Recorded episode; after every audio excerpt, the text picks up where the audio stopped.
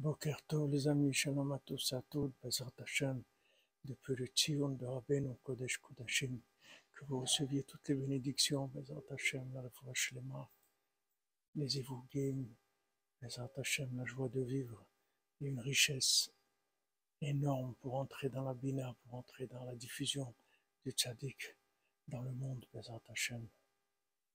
Alors Rabbeinu dit que la différence qu'il y a entre un cœur brisé et la tristesse, c'est quelqu'un qui a le cœur brisé.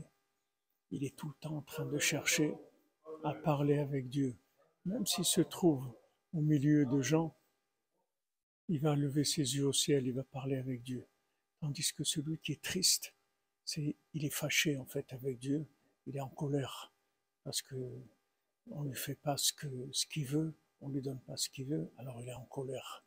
Et la tristesse, c'est Hachem, il supporte pas ça, il n'aime pas la tristesse.